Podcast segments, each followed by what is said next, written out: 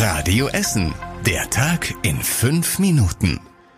Am 21. November mit Kai Fedrau. Guten Abend, schön, dass ihr mit dabei seid.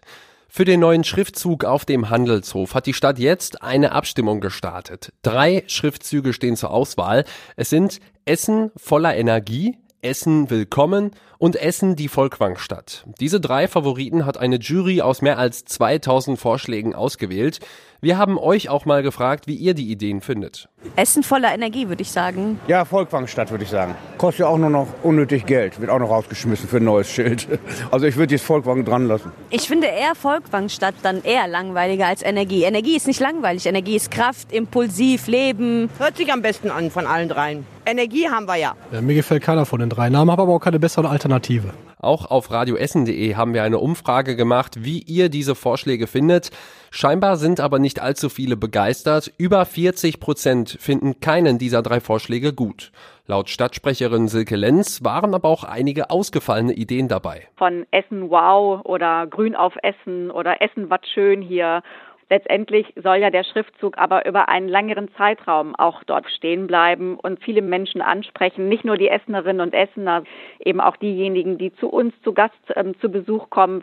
Und deswegen haben wir uns für drei Varianten entschieden, die möglichst viele Menschen ansprechen. Noch bis Sonntag könnt ihr für den Schriftzug abstimmen.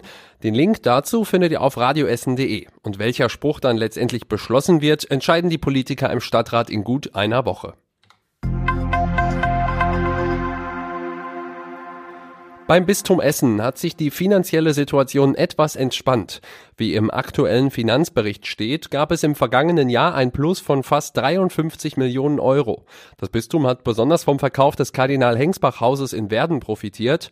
Rund 260 Millionen Euro hat das Bistum im vergangenen Jahr auch ausgegeben. Zum Beispiel wurde damit die Seelsorge in Gemeinden, die Kitas und auch die Schulen finanziert. Obwohl es finanziell ein positives Jahr gab, treten auch immer mehr Menschen aus der Kirche aus. Weil dadurch langfristig wichtige Einnahmen aus der Kirchensteuer fehlen würden, sei es nun wichtig, die Pfarreien weiter umzustrukturieren.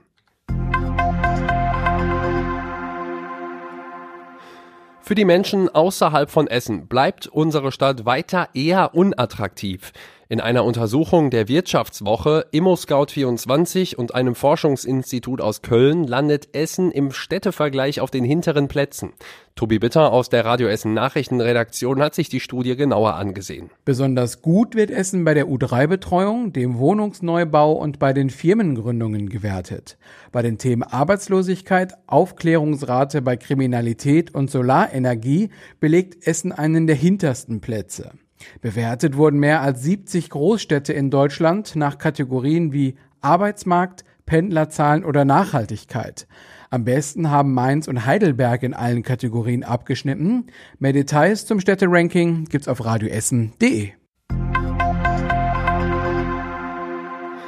Im Siepental in Bergerhausen starten die Stadtwerke bei ihrem Großprojekt in den nächsten Bauabschnitt. Bisher wurden schon 260 Meter neue Abwasserkanäle verlegt. Die Bauteile sind zum Teil so groß, dass sie mit einem Kran in die Baugruben gehoben werden mussten. Für den nächsten Bauabschnitt müssen in dem Park jetzt mehr als 50 Bäume gefällt werden. Außerdem kommen auch etliche Sträucher weg. Bis im Siepental alles wieder fertig und schön ist, wird es aber noch vier Jahre dauern. Die alten Abwasserrohre sind zum Teil bis zu 100 Jahre alt und müssen ausgetauscht werden. Rund um den Stadthafen in Berge-Borbeck könnten die Straßen durch deutlich mehr Lkw bald noch voller werden. Das befürchten CDU und Grüne jetzt. Die DB Cargo, ein Tochterunternehmen der Deutschen Bahn, hat angekündigt, den Preis für den Güterverkehr am Stadthafen zu erhöhen. Firmen wie zum Beispiel die Aluhütte Trimet müssten deshalb also deutlich mehr für die Transporte zahlen. Wenn sie das nicht machen, könnten ab Januar 8000 weitere Lkw-Fahrten rund um den Stadthafen anstehen. Die Essener CDU appelliert jetzt an die Bundesregierung, die Preiserhöhung zu stoppen. Die Grünen sagen, dass Güterverkehr auf der Schiene bezahlbar bleiben müsse. Und zum Schluss der Blick aufs Wetter. In der kommenden Nacht wird es richtig kalt. Da kriegen wir nur ein Grad und deshalb ist auch leichter Bodenfrost möglich. Ansonsten bleibt es aber meistens trocken. Morgen geht's dann auch trocken weiter. Haben wir wieder viele Wolken am Himmel. Die Sonne kommt da aber hin und wieder auch mal ein bisschen durch und die Temperatur steigt dann nur auf 5 Grad. Und das war alles Wichtige aus Essen für heute. Die nächsten aktuellen Nachrichten gibt's morgen früh wie immer hier in der Radio Essen Frühschicht. Ich wünsche euch einen schönen Abend. Das war der Tag in fünf Minuten. Diesen und alle weiteren Radio Essen Podcasts findet ihr auf radioessen.de und überall da, wo es Podcasts gibt.